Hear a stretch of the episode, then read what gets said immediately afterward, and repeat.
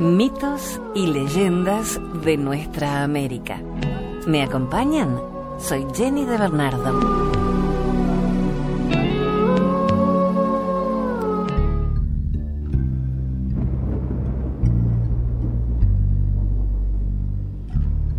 Las antiguas culturas hablan de una inundación universal. En el primer libro de la Biblia, en el Génesis, Dios castiga a la humanidad y se salva con un arca solo el patriarca Noé y su familia. En la Mesopotamia, el único sobreviviente es Unnapishtim. El relato de un diluvio ha sido parte de varias culturas a lo largo de la historia de la humanidad. Vamos ahora a compartir diversas leyendas y mitos del diluvio en nuestra América.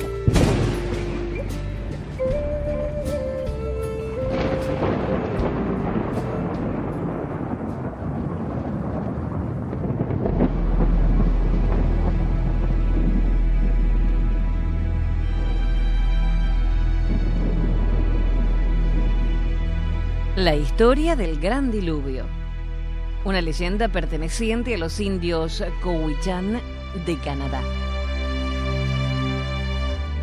Cuando los primeros misioneros llegaron al lejano oeste, se encontraron con que las tradiciones de los indios acerca de un gran diluvio eran similares al diluvio de Noé. Los indios Squashmish hablan de una gran canoa con gente salvada en la cima del monte Baker, un alto pico en la cordillera de la cascada. Los Cowichans, nativos de las islas de Vancouver, tienen la siguiente tradición del diluvio. Hace tiempo, la gente crecía en número y sabía construir buenos remos para sus canoas. Llevaban cestos y vestían pieles. De la corteza del cedro hilaban material con que hacerse ropas y de los troncos, canoas a las que dieron forma con conchas afiladas. Dichas canoas tenían dos quillas, como las grandes lanchas de carga. He tenido un mal sueño, dijo uno de ellos. Soñé que llovía mucho y que todos nos ahogábamos. Los hombres sabios tenían el don de predecir el futuro. Y durante un tiempo estos hombres sabios volvían a este mismo sueño que predecía la destrucción de su raza. El más sabio y todos los demás estaban muy preocupados y se contaban sus sueños. Soñé, dijo otro, que el río se salía de madre y llovía mucho y que todos nos ahogábamos. Yo también, dijo un tercero, y yo también. Incapaces de descifrar sus sueños, convocaron consejo de tribu para decidir qué hacer. Hagamos una gran balsa con muchas canoas sujetas a sus bordes, dijo uno de los que hablaban en el consejo. Muchos estuvieron de acuerdo con él otros se rieron creyendo que los sueños no tenían significado alguno. La gente que estaba de acuerdo con el que habló puso manos a la obra para construir la balsa. Después de muchos meses, construyeron resistentes canoas de troncos de cedro que ataron con largas cuerdas de corteza de álamo. Con una larga cuerda de corteza de cedro ataron la balsa a la cumbre del monte Cowichan. Pasaron la larga cuerda por en medio de una gran piedra que había en lo alto de la montaña. La piedra que fue usada como ancla todavía puede verse en el monte Cowichan. Durante varios meses, la gente estuvo construyendo esta balsa y aquellos que no creían en sueños se reían y se burlaban de ellos pero todos se maravillaron al ver la hermosa balsa cuando las canoas fueron echadas a flote en la bahía de Cowichan. Nadie había visto nunca una balsa tan grande y unas cuerdas de corteza de álamo tan grandes. Poco después de que se hiciese esta obra, comenzó a llover. Las gotas eran tan grandes como piedras de granizo y tan pesadas que mataron a los niños. Cuando los ríos se desbordaron, todos los valles se cubrieron de agua. La gente trepó al monte Cowichán, pero este pronto quedó muy por debajo de las aguas. Cuando empezó a llover, los sabios y la gente que había creído en los sueños premonitorios cogieron a sus familiares y alimentos y los llevaron a la balsa. Poco a poco la balsa fue subiendo a medida que subía el agua. Durante muchos días la gente vivió en la balsa, no viendo nada más que a ellos mismos sobre el diluvio. Hasta las montañas desaparecieron.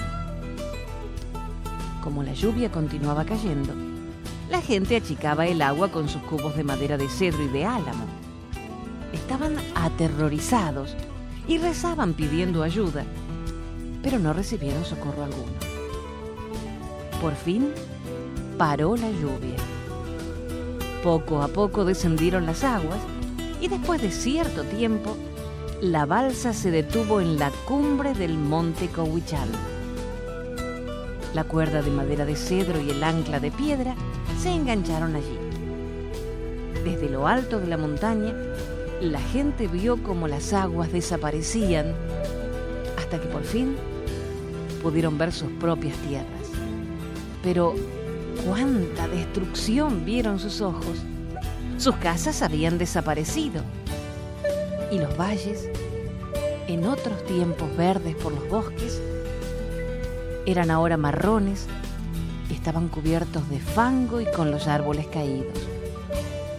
Entonces empezaron a reconstruir sus aldeas y emprendieron la antigua vida. Después de muchos años, su número ha crecido tanto que sus tierras están llenas de gente. De nuevo volvieron a pelear entre ellos, pero esta vez fue tan fuerte la pelea que decidieron separarse. Algunos de ellos se fueron en una dirección y otros en otra. Y así fue como la gente se extendió por toda la tierra.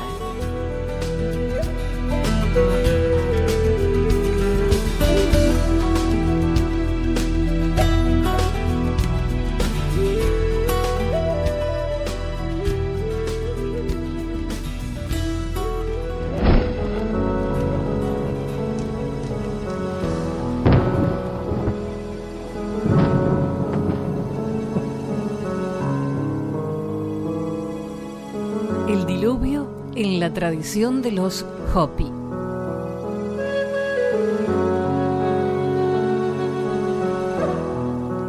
El tercer mundo en la tradición Hopi se llamaba Cuscurza. Y así como en los dos mundos anteriores, la humanidad se había ido corrompiendo hasta que los dioses terminaron aniquilándola, salvando a unos pocos justos. Cuscurza tampoco fue la excepción. La gente se fue alejando de los preceptos encomendados, se volvió belicosa y destructora e incurrió en perversiones. De esta manera, la corrupción y la guerra llegaron al tercer mundo. Y tal como sucedió en los mundos anteriores, los dioses decidieron ponerle fin. Sotugnan se dirigió a Mujer Araña y dijo, no tiene sentido aguardar hasta que se acabe el hilo. Hay que hacer algo antes de que los seres humanos que llevan la canción en sus corazones también se corrompan o extingan. Te corresponderá salvarlos mientras yo destruyo este mundo con agua. Cuando llegues al lugar, mira a tu alrededor verás unas plantas altas de tallos huecos. Córtalas y coloca dentro a los seres humanos. Mujer Araña siguió sus instrucciones y cortó las cañas huecas.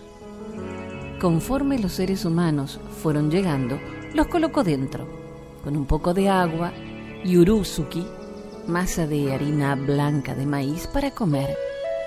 Luego se introdujo ella dentro de una caña y Sotoknan la selló. Entonces se ocupó de destruir el mundo. Soltó las aguas y olas más altas que montañas cubrieron la tierra. Los continentes se partieron y se hundieron bajo los mares. La lluvia no paró de caer y seguían desplomándose las olas. Los seres humanos, sellados dentro de sus cañas huecas, escucharon el poderoso rugir de las aguas y luego el silencio. Por mucho tiempo estuvieron flotando. Finalmente cesaron los movimientos. Mujer Araña quitó el sello a las cañas huecas, los tomó de las cabezas y los sacó de ahí. Los seres humanos miraron a su alrededor y vieron que se encontraban sobre un trocito de tierra que alguna vez había sido la cima de una de sus más altas montañas. Todo lo demás, hasta donde alcanzaba su vista, era agua. Era todo lo que quedaba del tercer mundo. Enviaron pájaros de muchos tipos, uno tras otro, para volar sobre las aguas y encontrarlo. Sin embargo, todos regresaron agotados, sin haber hallado ninguna señal de tierra. Mujer Araña indicó a los seres humanos que hicieran lanchas redondas y planas con las huecas cañas en que habían venido y se metieran en ellas. Nuevamente se confiaron a las aguas y a la orientación de su sabiduría interior. Durante mucho tiempo flotaron impulsados por el viento y el movimiento de las aguas. Tras un largo y agotador viaje que tuvo varias escalas en distintas islas, el contingente continuó hacia el este y hacia el norte, hasta que por fin descubrieron la tierra prometida. Alta, se elevaba encima de las aguas extendiéndose de norte a sur hasta donde alcanzaban a ver sus ojos. Era una tierra grande, una tierra extraordinaria. Era el cuarto mundo. Cuando todos estuvieron reunidos, Sotoknan apareció ante ellos y luego de mostrarles hacia el oeste y el sur las islas por las que habían pasado, las cimas de las montañas del tercer mundo, las fue hundiendo una a una y dijo, he borrado las huellas de su salida, los escalones que les había dejado. En el fondo de los mares yacen todas las orgullosas ciudades. Los patos botas, escudos voladores, tesoros mundanos corrompidos por el mal y las personas que no hallaban tiempo para cantar las alabanzas del Creador desde las cimas de sus cerros. No obstante, si ustedes guardan el recuerdo y el significado de su salida, llegará el día en que esos escalones vuelvan a surgir para probar la verdad de sus palabras. Ese fue por fin el término del tercer mundo, Cuscurza.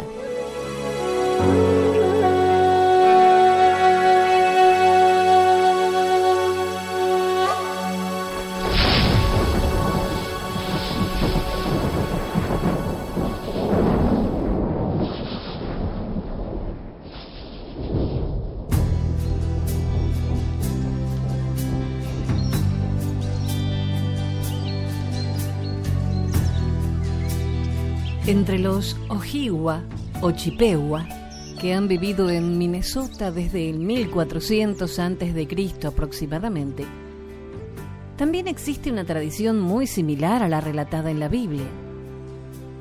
Hubo un tiempo en que los humanos discutían entre ellos e incluso en el seno de sus familias. Discutían tanto que Manitú, el creador, decidió realizar una purificación por medio del agua. El agua llegó, anegó toda la tierra y pilló a la mayoría desprevenida. Tan solo unas pocas parejas lograron sobrevivir. Wainabusu es el nombre del héroe que sobrevivió, acompañado de una pareja de animales en una barquilla.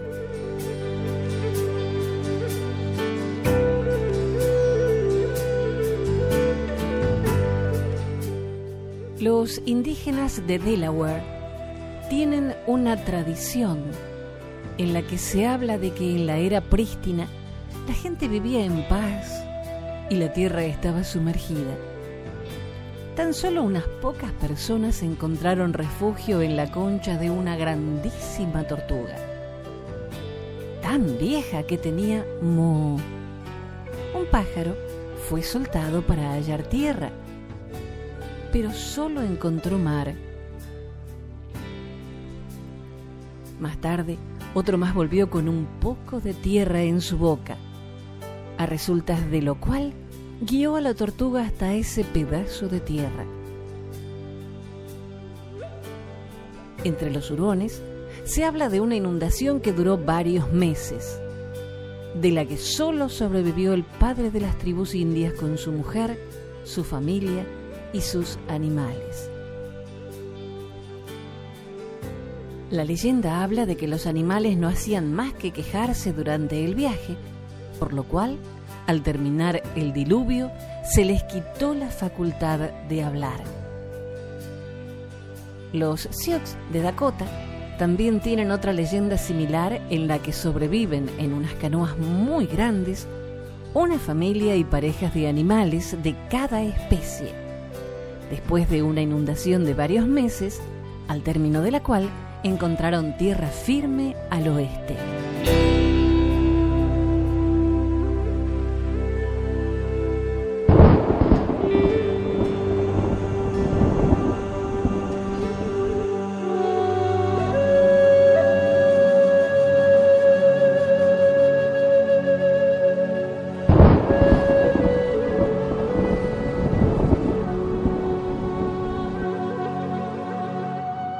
El diluvio en la cultura andina. Viracocha, el dios de la civilización andina, creador del cielo y la tierra, moldeó una raza de gigantes monstruosos, deformes por su gran tamaño, para ver si era conveniente crear a los hombres de ese porte. El mito cuenta que luego Viracocha reflexionó y dijo, no es bien que la gente sean tan crecidas mejor será que sean de mi tamaño. Y así creó a los hombres a su semejanza, tallando en piedra las figuras del primer hombre y la primera mujer, y que al darle nombre, éstas cobraron vida y comenzaron a vivir en la oscuridad. Viracocha mandó a estos hombres a vivir bajo un precepto, con la advertencia de que si lo quebrantaban, los hombres serían castigados y confundidos. Pero nacieron entre los hombres algunos con vicio y con codicia, por lo que rompieron el precepto. Y Viracocha en castigo los condenó. Fueron unos convertidos en piedras y en otras formas.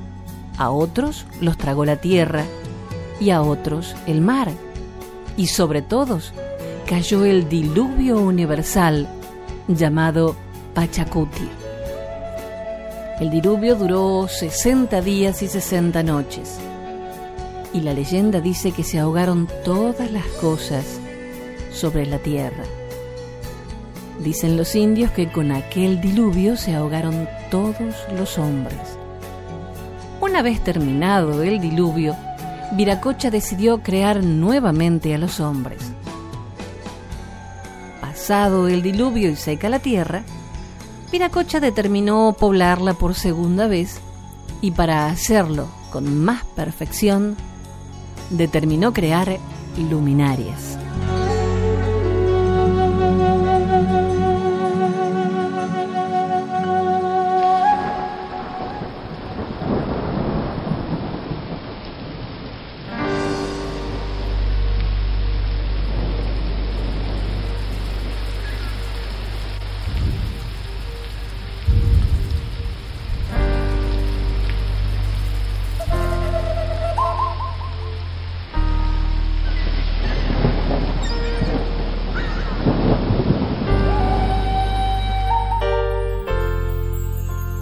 Mito del diluvio entre los indígenas ranqueles de la Pampa.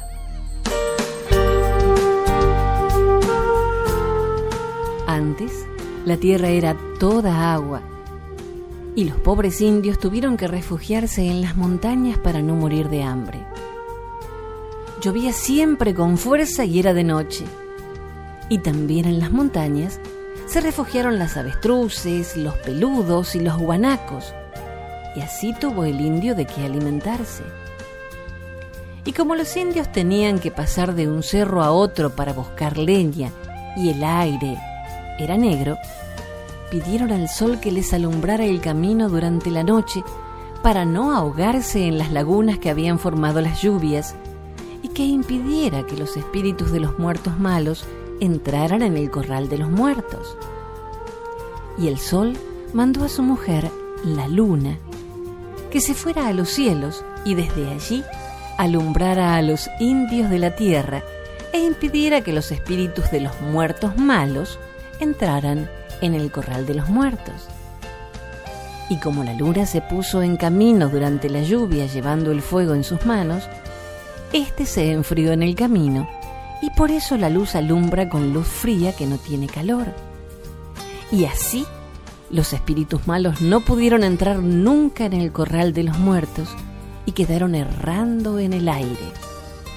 Y cuando las aguas bajaron, los indios se fueron a vivir en los campos donde hay pastizales y donde viven las avestruces y los guanacos.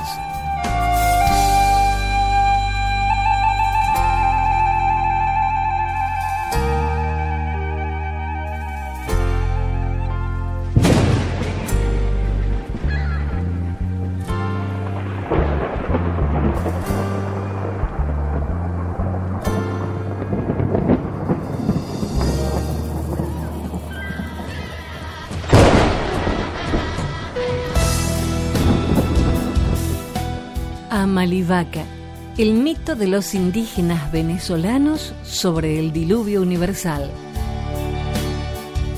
Los tamanacos, un pueblo indígena que habitaba en la ribera del río Orinoco, considerado como el río padre de Venezuela por ser el más extenso, creían en la existencia de tres mundos. El primero era el plano superior donde moraba el dios Sol y los demás dioses celestiales, el trueno, el rayo, la lluvia y el viento. En segundo lugar estaba el plano medio donde vivían los hombres, las plantas y los animales que habitaban la madre tierra.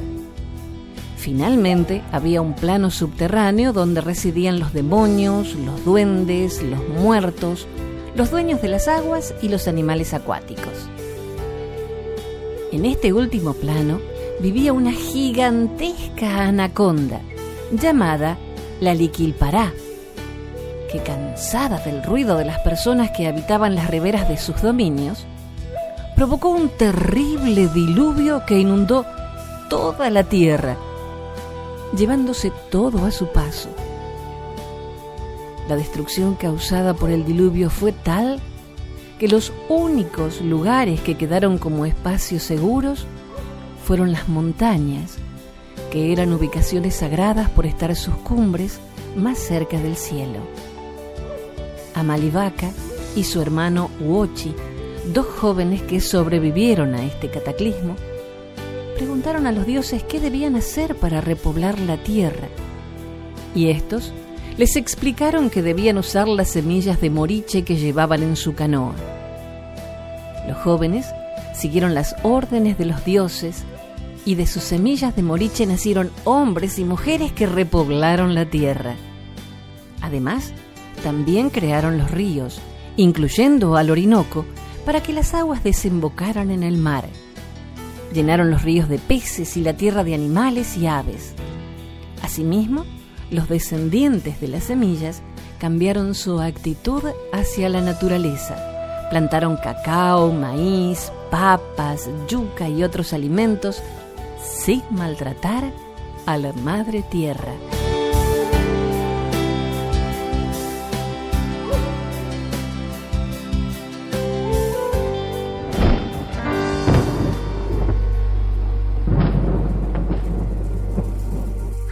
Desde Perú, el mito Huarochirí del diluvio. Aparece en un manuscrito quechua sin título, recogido a fines del siglo XVI por el sacerdote cosqueño Francisco de Ávila. Este relato es de la página web de Dioses y Hombres de Huarochirí.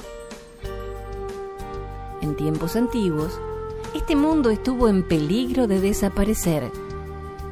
Una llama macho que pastaba en una montaña con excelente hierba sabía que la madre lago, el mar, había deseado y decidido desbordarse y caer como catarata. Esta llama entristeció, se quejaba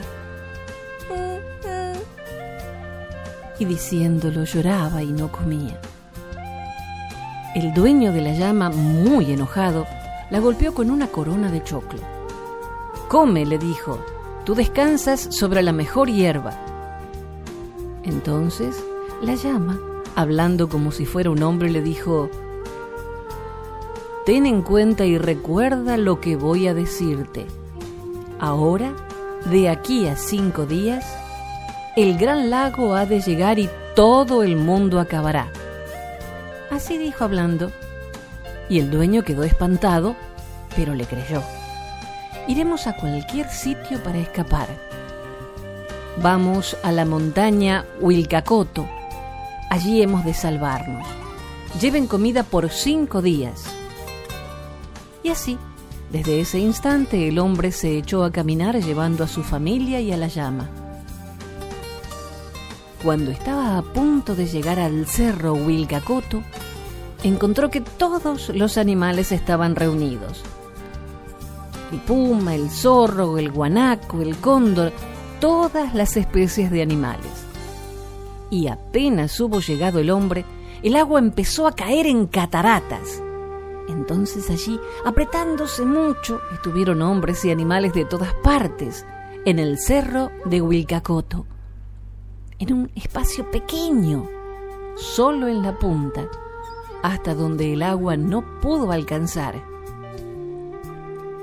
Pero el agua logró tocar el extremo del rabo del zorro y lo mojó.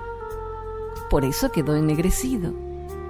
Y cumplidos los cinco días, el agua empezó a descender. Se secó y la parte seca creció.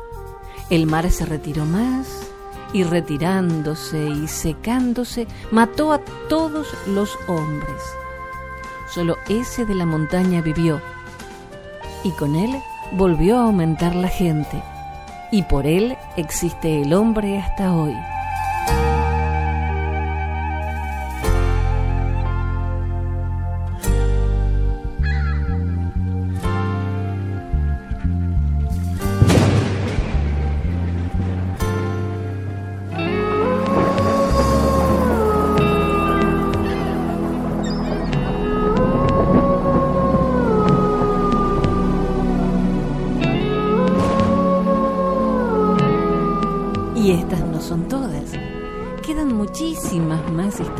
Acerca del diluvio según las distintas tribus de nuestra América. Pero lo dejamos para otro momento. Gracias por tu compañía. Soy Jenny de Bernardo.